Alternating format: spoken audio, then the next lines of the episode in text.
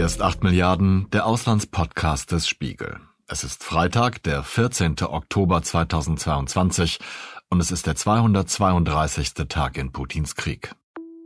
The city of Zaporizhia, a major city in the south of the country, very close to the front lines, uh, was hit. Uh, more than a dozen. So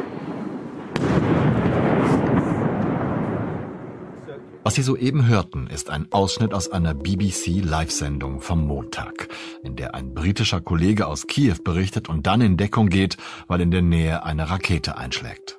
Diese Attacken auf Städte in der gesamten Ukraine erfolgten als Vergeltung für den Angriff auf die Kertschbrücke am vergangenen Wochenende. Jene Brücke, die Russland mit der widerrechtlich besetzten Halbinsel Krim verbindet. Nach langen Wochen des Stellungskrieges hat der Ukraine-Konflikt eine neue Phase erreicht, die mit der erfolgreichen ukrainischen Gegenoffensive begann und ihren vorläufigen Höhepunkt in Russlands Vergeltungsraketen fand. Am Donnerstagmittag habe ich darüber mit meinem Kollegen Tore Schröder gesprochen, seines Zeichens Reporter des Spiegels für Krisengebiete und seit Wochen im Donbass unterwegs, um die Ereignisse vor Ort zu beobachten, mit Soldaten und Zivilisten zu sprechen und gemeinsam mit Fotografen auch Bildmaterial zu erstellen.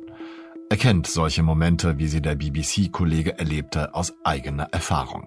Ich wollte von ihm wissen, wie die Ukrainer diese Entwicklungen der vergangenen Wochen wahrnehmen und wie sie auf Putins Vergeltungsmaßnahmen reagieren. Also wo ich bei der Attacke auf die Krimbrücke war, das habe ich nicht mehr im Kopf, äh, beziehungsweise nur noch sehr sehr ungenau. Wir waren irgendwo im Donbass, das heißt in der Ostukraine unterwegs und wir haben da eher, ähm, ich meine, es war am Samstag der, äh, des letzten Wochenendes, äh, haben da wie so eine so eine ähm, Fotosafari gemacht, relativ entlang der neuen Front durch diese die, diese relativ vor kurzem befreiten Gebiete. Und ich glaube, da äh, poppte dann irgendwann, als wir wieder Netz hatten, diese, diese Nachricht hoch, wo ich war, als dann diese massiven äh, russischen Raketenangriffe äh, stattfanden. Am Montagmorgen kann ich dir genau sagen, da war ich nämlich joggen, mal ausnahmsweise, hier in Dnipro, einer Stadt im, ja, in der Zentral- bzw. Ostukraine am großen Dnieper-Fluss. Und genau da war ich laufen. Äh, es war etwa 8.30 Uhr morgens, als der erste Schauer hier niederging, also lautes Krachen. Da stutzt man dann erstmal, weil man das dann ähm, auch nicht gewöhnt ist, obwohl ich hier schon viel Zeit verbracht habe im Land. Und dann habe ich mich auf den Rückweg gemacht und dann so eine gute halbe Stunde später krachte es nochmal äh, mehrmals. Ähm, zwei Stellen äh, hier in der Stadt wurden getroffen. Beides offenbar Standorte der ukrainischen Telekom. Äh, relativ unklar, auch die, die, die Kräfte da vor Ort, die wir dann antrafen, als wir später da waren, konnten sich das nicht so ganz erklären, weil es nicht so wirkte, als wenn das jetzt die absolut prominenten Ziele waren. Der ukrainische Präsident Volodymyr Zelensky wendet sich in einer Videoansprache an die Ukrainerinnen und Ukrainer. Trotz der Gefahr weiterer Luftangriffe demonstrativ im Freien außerhalb der Regierungszentrale. So wie er es in den ersten Kriegstagen getan hatte. Darin betonte er, die Russen hätten zwei Ziele. Die Energiekraftwerke und die Menschen des Landes. Wir bauen alles wieder auf, was zerstört wurde. Vielleicht wird vorübergehend der Strom unterbrochen, aber niemals unsere Zuversicht auf den Sieg ich habe mir dann von Kollegen und Freunden erzählen lassen, auch aus Kiew, eben hier war das, also auch in Wohngebieten oder zumindest nahe an Wohngebieten, auch da war es, war es ein Schock für die Bevölkerung, aber äh, zum Beispiel äh, eine von den Raketen ist da auf der östlichen Dnieper-Seite äh, auch auf einer Kreuzung niedergegangen und da war Gott sei Dank gerade äh, der Trolleybus abgefahren. Und insofern ist da auch niemand zu Tode gekommen bei diesem Einschlag. Und in der darauf folgenden Nacht haben sie das Loch schon zugemacht, sodass dann der Verkehr da wieder fließen konnte. Ähm, man möchte meinen, dass das auch so ein bisschen ein, wie soll ich sagen, ein, ein, moralisches Zeichen ist, dass man einfach weitermacht. Aber es ging vor allem auch darum, einfach, dass diese, diese Straße wieder, wieder aufgeht und dass die, die Trolleybusse und die Autos da fahren können, weil das wohl eine wichtige Verkehrsader war. Die Leute haben Vergleiche gezogen zu Beginn des Krieges, äh, weil es schon auch einfach wieder eine, eine wirklich besondere Härte war, die, die heraussticht aus, aus dem gesamten Kriegsverlauf. Ähm, und die Leute haben gesagt, hier, wir haben hier gesprochen mit einem Unternehmer, der hier so ein großes ähm, Kaffeehausunternehmen hat, und er sagte, im Gegensatz zu dem 24. Februar waren die Leute nicht mehr in Panik. Man wusste, was zu tun ist. Man wusste, dass man dann in die Keller geht und man wusste, dass das Leben dann auch weitergeht. Und so ist das ähm, in gewisser Weise in der Ukraine und so habe ich mir das auch aus Kiew erzählen lassen, beziehungsweise dann auf Fotos und Videos auch gesehen. Die Menschen sind danach wieder auf den Straßen und Plätzen unterwegs gewesen, waren wieder in den Cafés Natürlich wird jeder mindestens für ein paar Tage oder Wochen ein äh, mulmiges Gefühl mit sich herumtragen. Insbesondere in Kiew war das ja mitten in der Stadt. Man weiß natürlich auch nicht genau, ob die Ziele, die da getroffen wurden, auch tatsächlich intendiert waren von den Russen. Dieser Spielplatz da zum Beispiel, weil sie eben teilweise Munition verwenden, ähm, die nicht mehr so genau trifft. 700 Meter von hier steht der Glockenturm der Sophienkathedrale. Als der erbaut wurde, gab es Moskau noch nicht mal. Nicht weit davon der Volodymyrska-Hügel, ein Ort, der zur Quelle des Christentums und der Kultur für Osteuropa wurde. Vor allem für das Gebiet, das man viel später dann Russland nannte. Wie sehr empfindet man das in der Ukraine, dass Russland jetzt eine Taktik einschlägt, die vor allen Dingen die Versorgung, also die, die Heizkraftversorgung, die Elektrizitätsversorgung äh, und sowas treffen möchte? Ja, das empfindet man absolut so. Ich glaube, die Stadt Dnipro, in der ich mich gerade befinde, ist relativ gut dabei weggekommen noch, aber in anderen Städten gab es eben Stromausfälle. In, in Kiew habe ich mir das erzählen lassen, beziehungsweise wurde es berichtet und auch in, in, in Lviv, also ganz im, im Westen der Ukraine, gab es, glaube ich, stundenlange Stromausfälle. Äh, Zelensky hat, ich meine, gestern ähm, bekannt gegeben oder irgendeine Behörde hier, dass 30 Prozent der Elektrizitätsinfrastruktur getroffen wurden bei diesen Angriffen. Also es war ganz eindeutig ein Angriff auf die Versorgung, auf die kritische Infrastruktur des Landes. Was auch dazu passt, ist, dass nur, ich ähm, mache hier ähm, Tüdelchen in die Luft, nur 19 Menschen äh, getötet wurden bei diesen doch massiven äh, Luftschlägen, was ja auch dafür ähm, spricht, dass sie es eben nicht im Gegensatz zu anderen Angriffen im Übrigen hier im Krieg äh, darauf abgesehen haben, möglichst viele Menschen zu töten. Heute setzen die Streitkräfte der Russischen Föderation den massiven Angriff mit hochpräzisen Langstreckenwaffen aus der Luft und vom Meer auf die Einrichtung des militärischen Kontroll- und Energiezentrums der Ukraine fort. Das Ziel des Angriffs wurde erreicht.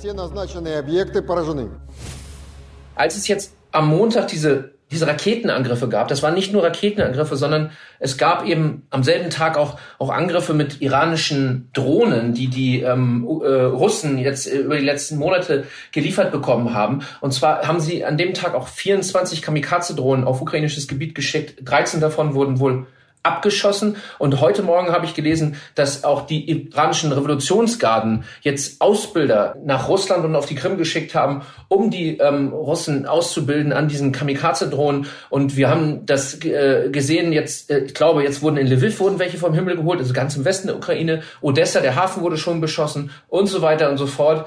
Ob das jetzt zeigt, dass den Russen ihre Raketen ausgehen, weiß ich nicht. Aber auf jeden Fall sind diese iranischen Kamikaze-Drohnen ein probates Mittel, um weiter Terror ähm, zu säen in der ukrainischen Bevölkerung.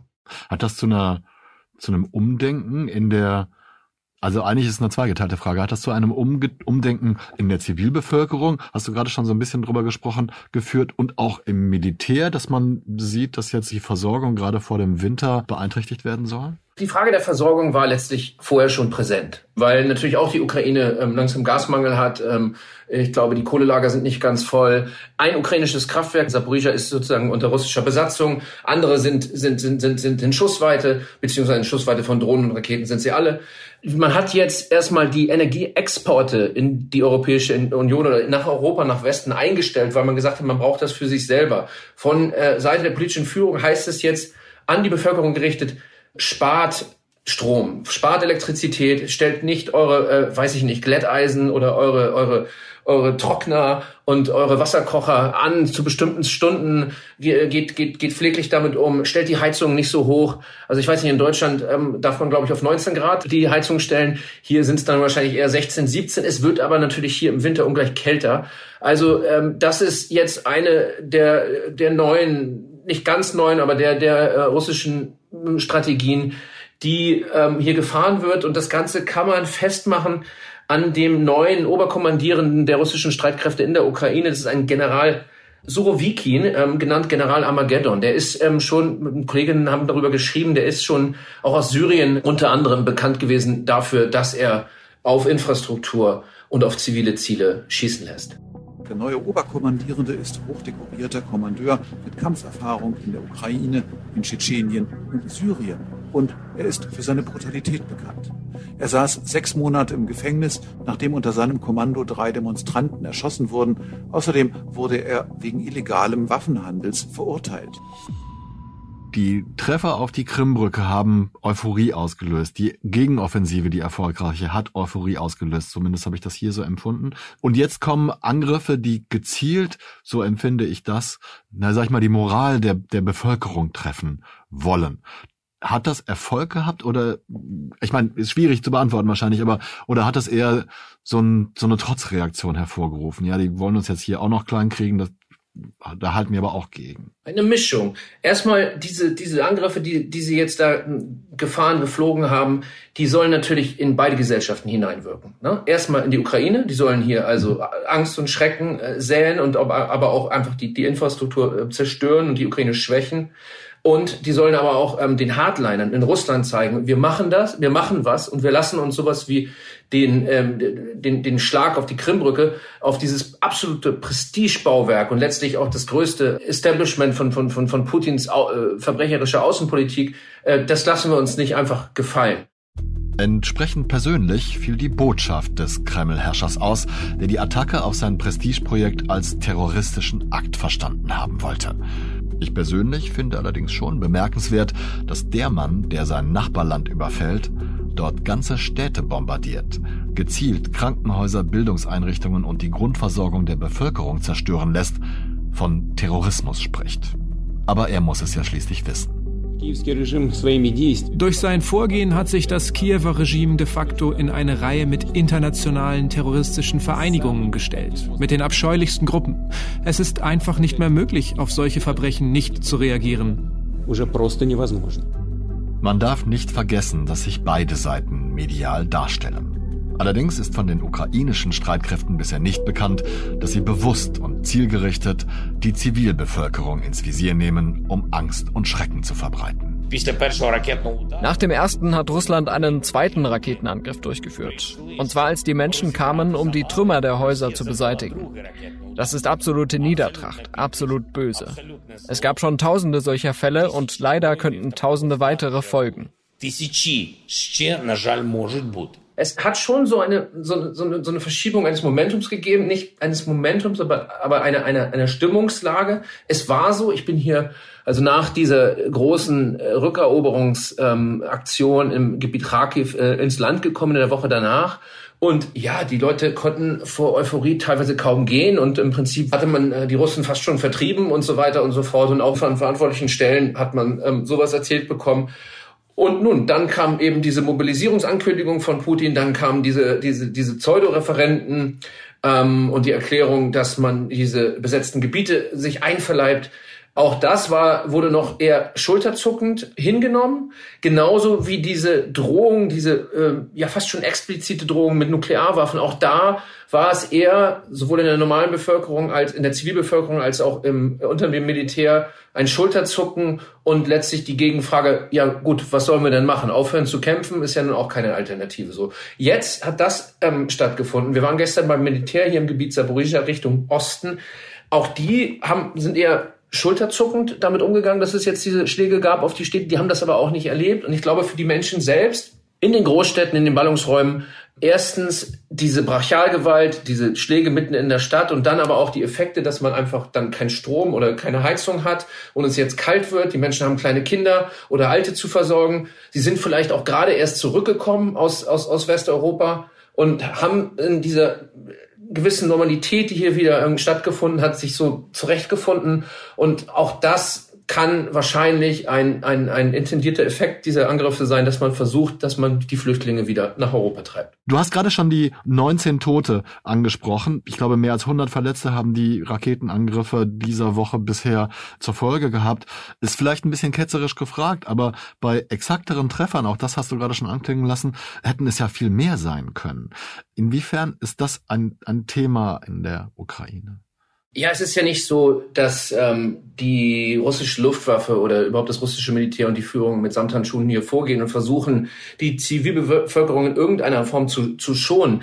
Fast zeitgleich und auch schon in den Tagen und Wochen, bevor diese, diese, diese massiven Schläge vom Montag und dann ja auch Dienstag gab es ja auch nochmal 30 stattfanden, äh, gab es massiven Beschuss etwa der Städte Mikolajew und, und, und Saporizia hier im Süden, also relativ in der Nähe ähm, der Fronten, die auch nur bedingt auf militärische militärische Ziele gingen, sondern auch ähm, einfach dem, dem Terror der Zivilbevölkerung dienten. Da sind in Nächten teilweise bis zu ein Dutzend Menschen ähm, gestorben. In den ersten Kriegswochen, äh, ich erinnere mich, dass wir im April nach der Befreiung im Oblast Kiew also in der Region Kiew, dass wir in einen Ort Borodjanka kamen. Das ist sozusagen so, ähm, weiß ich nicht, eigentlich eine halbe Autostunde entfernt, nördlich von Kiew. Und eigentlich eine Kleinstadt, ein kleiner Ort. Und da sind auch so Plattenbauriegel und die waren wirklich durch Fliegerbomben alle in der Mitte zerteilt. Ich glaube, acht Stück von denen waren getroffen und da waren wohl auch hunderte Menschen umgekommen und hatten nun zu dem Zeitpunkt schon wochenlang unter den Trümmern da gelegen. Also man hat es nicht nur jetzt in, in dieser Phase des Krieges, schon sehr frühzeitig auch angelegt auf, auf, auf, auf den Tod vieler Menschen. Kurz vor der Attacke auf die Krimbrücke und den darauffolgenden russischen Vergeltungsschlägen hatte Wladimir Putin Scheinreferenten in vier Gebieten der Ukraine durchführen lassen, die eine Legitimation der völkerrechtswidrigen Annexionen der Oblasten Donetsk, Luhansk, Saporischia und Cherson vorspiegeln sollen. Die Generalversammlung der Vereinten Nationen stimmte in dieser Woche über eine Resolution gegen diese Pseudoreferenten ab. Der ukrainische UN-Botschafter Sergei Kislitsa bezeichnete das im Vorfeld als entscheidenden Punkt für den Fortbestand der gesamten UNO. Wir sind an einem Wendepunkt angelangt, an dem die UNO entweder ihre Glaubwürdigkeit zurückbekommen kann oder in Zukunft untergeht. Falls das passiert, sollten wir niemand anderen als uns selbst verantwortlich machen. Es ist an uns, die Prinzipien der UN-Charta zu verteidigen. In seiner Erwiderung stellte auch der russische UN-Botschafter Wassili Nebenzia klar, dass die Verantwortung allein bei der UNO liege. Er offenbarte dabei allerdings eine ganz andere Sichtweise. Такого размаха цинизма, конфронтации wir sind Zeugen eines anderen Wegs, eines Wegs mit Zynismus, Konfrontation und gefährlicher Polarisierung, wie ihn die UNO noch nie in ihrer Geschichte gesehen hat. Ganz klar wird das bei dieser Sitzung, die sich gegen einen einzigen Staat richtet, gegen die russische Föderation. Es ist schon erstaunlich, wie skrupellos der Botschafter des Landes, das ein anderes überfällt und zielgerichtet dessen Bevölkerung tötet, Russland als das Opfer dieses Vorgangs darstellt und die Polarisierung beklagt, die man mit Panzern und Raketen wissentlich und willentlich selbst erzeugt hat. Viele Beobachter hatten dennoch erwartet, dass die UN-Unterstützung für die Ukraine schwindet. Das Gegenteil war der Fall. 143 der 193 Mitgliedstaaten stimmten für die Verurteilung der Annexionen. Nur fünf Länder stimmten gegen die Verurteilung Moskaus. Neben Russland selbst waren das Belarus, Nordkorea, Syrien und Nicaragua. 35 Staaten enthielten sich, darunter Indien, China, Südafrika und Pakistan. Noch im September konnte Russland durch sein Vetorecht eine entsprechende Resolution des UN-Sicherheitsrates verhindern. In der UN-Vollversammlung hat Russland dagegen dieses Recht nicht. Die Resolution verurteilt Russlands Annexion, erklärt sie für ungültig und fordert den Kreml zur Rückgabe der teils besetzten Regionen auf. Völkerrechtlich ist dieser Beschluss nicht bindend, aber er zeigt die fortschreitende Isolation Russlands in der Staatengemeinschaft. Noch im März hatten nur 141 Staaten für eine Resolution gestimmt, die den Angriff auf die Ukraine verurteilt. Die Annexion der Krim im Jahr 2014 wollten nur 100 Staaten verurteilen. Insofern hat die Attacke auf die Kertschbrücke, die Putins Reich mit der Krim verbindet, auch einen erheblichen ideologischen Schaden für Russland zur Folge. Entscheidender könnte allerdings ein anderer Effekt sein. Es hat eben auch einen großen militärtaktischen Nutzen, weil unklar ist, wie viel schweres Gerät jetzt tatsächlich noch über die Brücke transportiert werden kann. Ich glaube, gestern tauchten Videos auf Social Media auf, die die Schlange von Lastwagen, also hunderte von Lastwagen zeigen auf der russischen Seite sozusagen der Brücke, die eben jetzt nicht mehr über die Fahrbahn dort fahren können, sondern die jetzt auf Fähren rüber müssen, über die Straße von Kertsch auf die Krim, um dann ähm, teilweise eben auch Militärtechnik dann wieder an die Front im Gebiet Cherson zu bringen. Spielt die Krim in taktischen Überlegungen, jetzt mal abseits der Unterbrechung militärischer Versorgung der russischen Armee, momentan eine Rolle, also als, als Eroberungsziel, oder ist das eher ein Ziel, das für irgendwann als endgültiges Symbol angestrebt wird? wir müssen das ein bisschen auseinanderfriemeln. Das eine, was ich vorhin schon habe anklingen lassen, ist, ähm, die Krim spielt eine große Rolle als, als, als Aufmarschort oder einfach Durchgangsort für, für, für Truppen aus Russland und für Militärtechnik. Und zwar ganz entscheidend. Und zwar deswegen, weil diese sogenannte Landbrücke in der Südukraine, also nördlich von Mariupol und so weiter, dann aus Rostov und so weiter, die ist fast in Reichweite oder teilweise in Reichweite von ukrainischer äh, Artillerie und, und Raketen. Und da sind die Eisenbahnverbindungen ähm, auch immer wieder gestört, weil von Partisanen immer wieder lahmgelegt. So, deswegen ist die Krim extrem wichtig taktisch. Das andere ist der symbolische Wert der Krim. Ein Soldat, den ich gestern genau dazu gefragt habe, hier im Gebiet Saporizia, der sagte zu mir, mit der Krim hat es angefangen 2014 und mit der Krim soll es bitte nächstes Jahr aufhören. Wir wollen im nächsten Sommer am Krimstrand wieder, wieder liegen. Ja, das ist eine riesige Schmach gewesen damals für die weitgehend wehrlose Ukraine. Die Ukraine hatte ja, also äh, die, die Armee der Ukraine war 2014 ja mit der, die sie jetzt hat, ähm, überhaupt nicht zu vergleichen. Und man hatte diesen, diesen grünen Männchen, die Putin dahin geschickt hat, eigentlich gar nichts entgegenzusetzen. Und dann gab es diese, die, die, dieses Referendum, dieses völkerrechtswidrige und so weiter. Ähm, insofern ist das das Fernziel, aber auf jeden Fall oder, oder das Endziel eigentlich dieser ganzen Kampagne, die Russen aus dem Land zu treiben. Und für die Russen ist es eben genauso wichtig. Es wird halt ähm, Kreml-Propaganda sagt halt Khrushchev habe damals der Ukraine vollkommen ohne Not diese Halbinsel geschenkt und das ist eigentlich Fleisch vom Fleische Russlands und so ist das der, der größte Zankapfel. Kannst du mir berichten, was, was die Gegenoffensive, die Erfolge, die, die Attacke auf der Krim und jetzt auch die Gegenwehr, die Vergeltungsmaßnahmen Putins für die Aussichten, die das Militär intern diskutiert, bewirkt haben. Ich nehme mal aus der Frage das raus, was ich beantworten kann. Ich kann über interne Diskussionen im, im, ukrainischen Militär wenig sagen. Das ist eine Wissenschaft für sich, überhaupt mit dem ukrainischen Militär äh, in irgendeiner Form sprechen zu können. Gut ist, wenn man irgendwo ähm, relativ nah rankommt an so Kampfgebiete und äh, da, wo, da, wo waren wir jetzt im Gebiet Donetsk, ähm, hinter Liman, also östlich von Liman, und dann hat man da äh, teilweise Einheiten, die sich langweilen und im Wald sitzen. Und dann kann man, wenn man freundlich ist und einen guten Übersetzer hat, den ich nun mal habe, dann kann man sich zu denen setzen und dann erzählen die auch mal was über ihre, äh, die werden keine taktischen, äh, militärstrategischen ja. Geheimnisse äh, preisgeben, aber dann kann man über deren Gemütsverfassung und so weiter sprechen und kann mit ihnen darüber reden, wie sie sich jetzt fühlen. Und da war eben ein überbordender ähm, Optimismus zu spüren jetzt die, die letzten Wochen. Wobei man sagen muss, jetzt Kharkiv, und dann runter nach Donetsk und dann äh, auf der Oblast, auf der Regio Regiongrenze letztlich mit Luhansk.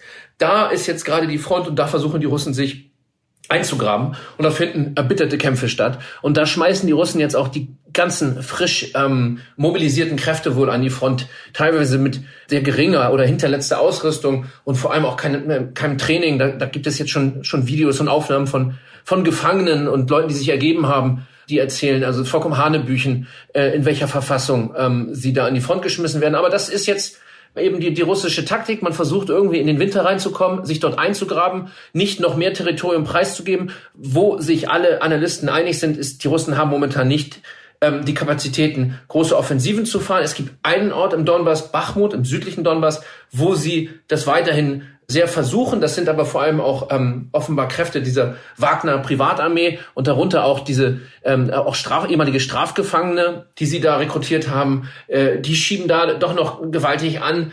Der strategische oder taktische Nutzen davon ist sehr gering.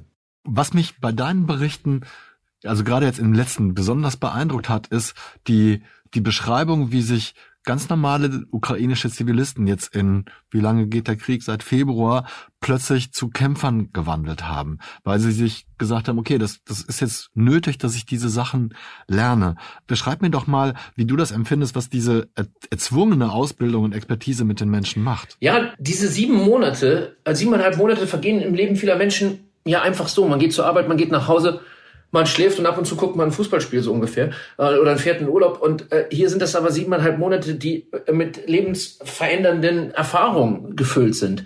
Ich habe jetzt da gesprochen ähm, bei, bei Jampil, also hinter Liman im, im Gebiet Donetsk, mit Männern. Ich erinnere zwei davon. Einer davon war Schweißer auf, auf einer Werft und der andere war ich glaube, Bauarbeiter, der hat Häuser gebaut, irgendwo in der Westukraine. Und dann haben die sich freiwillig gemeldet, sind zum Rekrutierungsbüro hingegangen ähm, der eine noch mit seiner Jagdflinte, dessen Callsign, also dessen Codename ist jetzt auch Jäger und der andere heißt Tesla, weil er mit Vornamen Nikola heißt, also so wie der eigentliche Tesla, der Erfinder.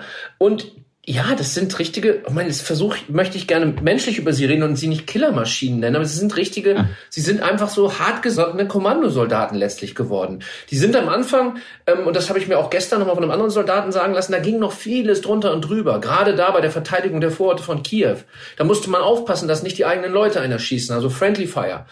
Und jetzt ist man aber mittlerweile durch die Kampferfahrung, aber auch durch reguläres Training so gut geschult, dass das viel besser wird. Ich habe gestern nochmal Nachrichten gelesen, dass jetzt wieder ein Schwung von, von, von 10.000 ukrainischen Soldaten von Trainings aus Großbritannien zurückkommt. Die kommen alle mit den neuesten NATO-Taktiken zu, äh, zu, zurück, sind teilweise auch so ausgerüstet. Und was dann auch noch ein wichtiges Element ist, mittlerweile sind viele von denen, am Anfang hatten viele gar keine Autos und wussten gar nicht, wie sie an die Front kommen. Und das hat so gut äh, funktioniert, auch diese Spendenaufrufe in der ähm, ähm, ukrainischen Gesellschaft, dass sie mittlerweile zumindest irgendwie mit, mit tollen Geländewagen ausgerüstet sind, sich irgendwie äh, ihre Nachtsichtgeräte gekauft haben oder tolle Helme und so weiter. Und wenn du die anguckst, dann sind das wirklich gut ausgerüstete Soldaten, die eben vorhin noch Handwerker waren. Das empfinde ich übrigens auch als eines der wichtigsten Erfolgsrezepte, dass die, dass die Ukraine sofort gesagt hat, wir müssen adaptieren, wir müssen uns darauf einstellen und wir müssen uns auch weiter trainieren. Das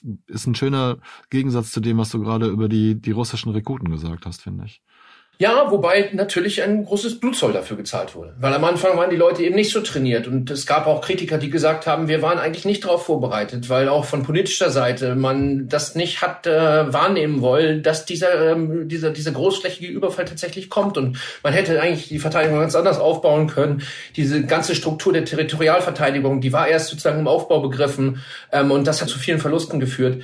Aber was ein Erfolgsrezept war und ist, und letztlich auch diese Offensiven mit möglich gemacht hat der letzten Wochen, ist, dass man eben frühzeitig voll mobilisiert hat. Das heißt noch lange nicht, dass alle ähm, Wehrpflichtigen jetzt unter Waffen sind. Da gibt es immer noch eine lange Liste ähm, und da kann es weitere Wellen von Rekrutierung geben und das wird wahrscheinlich auch passieren. Aber man hat es eben geschafft, dass wenn man jetzt Nationalgarde, Armeen, Territorialverteidigung und Polizei zusammennimmt, dann sind, glaube ich, eine Million ukrainische Männer und auch Frauen unter Waffen. Und die Russen haben das versucht eben nur über sogenannte Kontraktniks, über Berufssoldaten und sogenannte Freiwilligenverbände beziehungsweise Zwangsrekrutierte aus den aus den sogenannten Separatistenrepubliken aufzuwiegen und hat das nicht geschafft. Und wenn man jetzt nicht ähm, äh, verlieren wollte, dann musste auch diese Mobilisierung in Russland jetzt passieren. Und das ist jetzt eben passiert. Russlands Führung hat bisher von 300.000 neuen Rekruten gesprochen. Die Berichte meiner Kolleginnen und Kollegen zeigen, dass womöglich deutlich mehr russische Männer zwangsrekrutiert wurden. Faktisch ist es so, die Ukraine hat, wenn man jetzt schon bereinigt von den Flüchtlingen, die eben raus sind aus dem Land, 35 Millionen Einwohner. Russland hat 144 Millionen Einwohner, ist um ein Vielfaches größer. Und es gibt offenbar in, in Russland, glaube ich, 30 Millionen potenzielle Soldaten. Also der Topf der Menschen, aus deren, denen man da schöpfen kann, ist um ungleiches viel größer als der der Ukraine. Und das gleiche gilt für Rohstoffe und, und manches mehr. Also wenn die Russen richtig wollen und es da keine Palastrevolte oder Kremlrevolte gibt, dann kann dieser Krieg von russischer Seite immer noch weitergehen. Das ist am Ende ist es eine Frage, was in Moskau entschieden wird. Und das ist letztlich auch das Frustrierende an der ganzen Sache, dass die Ukrainer, die können sich als militärisch und, und ähm, überlegener und smarter erweisen und so weiter, aber die Russen können das durch Masse dann doch irgendwie ähm, aufwiegen.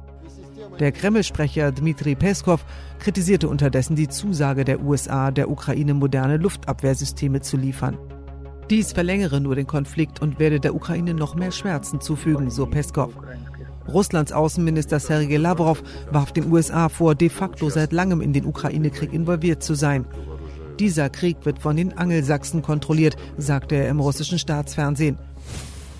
Vielleicht sollten wir auch noch mal in Erinnerung rufen, wie groß die Ukraine ist. Die Ukraine ist 1,7 mal so groß wie, wie Deutschland. Und auch das spielt natürlich eine Rolle dabei, ähm, warum dieses Land so schwer zu verteidigen ist. Und das wird eine Aufgabe der Ukraine beziehungsweise der westlichen Partner sein, jetzt in den nächsten Wochen, dass man in gewisser Weise das tut, was zu Anfang des Krieges ähm, anders gefordert wurde. Und zwar Close the Sky hieß es da immer. Also, dass man eigentlich hieß, von, von ukrainischer Seite wurde gefordert, dass man eine Flugverbotszone einrichtet und eigentlich von den NATO-Partnern, dass man dann die russischen Flugzeuge abschießt. Das hätte dann ja zu so einer Eskalation geführt, dass sich wirklich NATO und Russland direkt bekriegt hätten. Deswegen hat das nie stattgefunden. Aber ähm, man hat es geschafft, die Luftabwehr einigermaßen, ich hoffe, das Wort Luftabwehr ist richtig jetzt, ähm, die Luftverteidigung, glaube ich, so weit ähm, noch aufrecht zu erhalten, dass zumindest ähm, russische äh, Bomber und so weiter nicht einfach ähm, in den meisten Gebieten der Ukraine nicht operieren können und dass sogar ukrainische Flugzeuge und, und Helikopter immer noch eingesetzt werden können. Und jetzt geht es eben darum, kritische Infrastruktur und Ballungsräume, Städte zu schützen. Äh, Deutschland hat jetzt das erste Iris-T-System geliefert diese Woche. Es sollen drei weitere nächstes Jahr geliefert werden. Die Amerikaner liefern ein System namens NASAMS, ähm, acht Stück. Ich weiß nicht genau, wann das kommen soll. Auch die Franzosen und die Briten haben schon gesagt, dass sie da was liefern. Das Problem ist, davon gibt es nicht so viel. Das ist sehr komplex, offenbar auch zu produzieren. Und was jetzt schon in der Produktion ist, ist teilweise schon an andere Exportländer versprochen worden. Aber darum wird es eben gehen, dass man so ähm, die Bevölkerung schützt und damit dann auch dafür sorgt, dass die Ukrainer überhaupt im, im, im Land bleiben können. Ich bitte Sie, die finanzielle Unterstützung zu verstärken und den Aufbau eines Luftabwehrsystems für die Ukraine zu ermöglichen. Millionen Menschen werden der G7-Gruppe für diese Unterstützung dankbar sein. Zelensky hat zuletzt wieder von den westlichen Gebern 55 Milliarden US-Dollar, und jetzt will ich nicht sagen eingefordert, aber erbeten. Und zwar 38 Milliarden US-Dollar alleine um den Haushalt oder das Haushaltsdefizit im kommenden Jahr zu decken. Das heißt, das sind die Gehälter von Kindergärtnern, Lehrern und anderen ähm, ähm, ähm ja, staatlichen Bediensteten und 17 Milliarden, um wirklich nur die kritische Infrastruktur wieder instand zu setzen. Das sind nochmal Zahlen, die man sich vergegenwärtigen muss. Also wir reden ja immer davon, wie die Ukraine von westlicher Waffenhilfe abhängig ist. Sie ist natürlich vollumfänglich abhängig. Sie ist eben auch in Gänze abhängig davon, dass sie finanziell ja, am Leben gehalten wird in ihrer Unabhängigkeit. Und das wird jetzt in den nächsten Wochen und Monaten über den Winter ähm, ja immer mehr äh, gestresst testet werden, wenn nämlich auch wir im, im Westen und in Deutschland ähm, in finanzielle Nöte kommen und, und, und ja, da einen wirtschaftlichen Einbruch erleben werden. Ich könnte mir vorstellen, dass die Sorgen in der Ukraine da ein bisschen größer sind. Das sind äh, ganz andere Sorgen hier. Aber ähm, ja, das Wichtige ist, dass man diese Sorgen nicht gegeneinander ausspielt und dass man nicht zu sehr ähm, ja, Nabelschau betreibt, wie man das in Deutschland gerne tut. Das sage ich jetzt als jemand, der in diesem Jahr mehr Zeit hier verbracht hat als in Deutschland. Ich finde es, jetzt sagen wir doch nochmal ein, ein, ein persönlicher Satz erlaubt zum Ende hin. Ich finde es bravourös, wie ähm, die ähm, nicht nur die Soldaten, sondern auch die Zivilisten hier mit dieser überaus fordernden Situation zurechtkommen, wie sie sich angepasst haben und wie sie eigentlich auf Überlebensmodus geschaltet haben. Und ein bisschen was können wir uns vielleicht abgucken oder uns zumindest davon inspirieren lassen. Keine Frage. Es wird ein harter Winter, auch für Deutschland. Die meisten Menschen hier müssen jetzt sparen. Nicht wenige müssen ihren Lebensstandard zumindest ein wenig verändern. Denn Putins Krieg trifft die ganze Welt. Die Ukraine mit tödlichen Waffen, viele andere Länder mit teils dramatischen Versorgungsengpässen für ihre Bevölkerungen und die Weltöffentlichkeit mit immer neuen, abgefeimten Lügen zur eigenen Rechtfertigung. Vor kurzem lobte mich meine Frau, weil ich bisher noch nicht die Heizung angestellt habe. Ich gebe gerne zu, dass ich leicht eine jammernde Frostbeule sein kann. Die Bemerkung freute mich. Sie streichelte meinen guten Willen und schien die Rechtschaffenheit, die ich mir einbilde, zu bestätigen. Nach dem Gespräch mit Tore komme ich mir allerdings deshalb ein wenig beschämt vor. Denn es wird der Tag kommen, an dem ich die Heizung einschalte und ich werde es zwar mit Selbstrechtfertigung, aber ohne schlechtes Gewissen tun, weil ich es kann.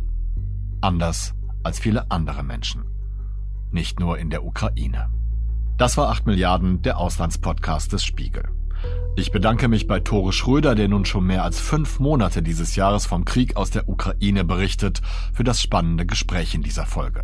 Auch meinem Audio-Engineer Philipp Fackler gebührt mein Dank, denn er hat die Mischung dieser Folge übernommen genauso wie meinen Kollegen Martin Vornweg-Brückner, Lenne Kafka und Marius Mestermann, die die Voice-Overs gesprochen haben.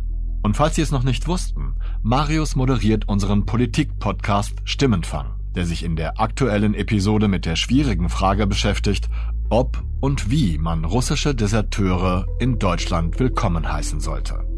Und auch, welche Gefahren das mit sich bringen kann. Hören Sie doch mal rein.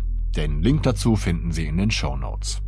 Schließlich danke ich allen Menschen, die uns zuhören, für ihr Interesse an 8 Milliarden und unseren Themen. Bleiben Sie tapfer und gesund. Ich verbleibe bis zur nächsten Folge, Ihr Olaf Häuser. Música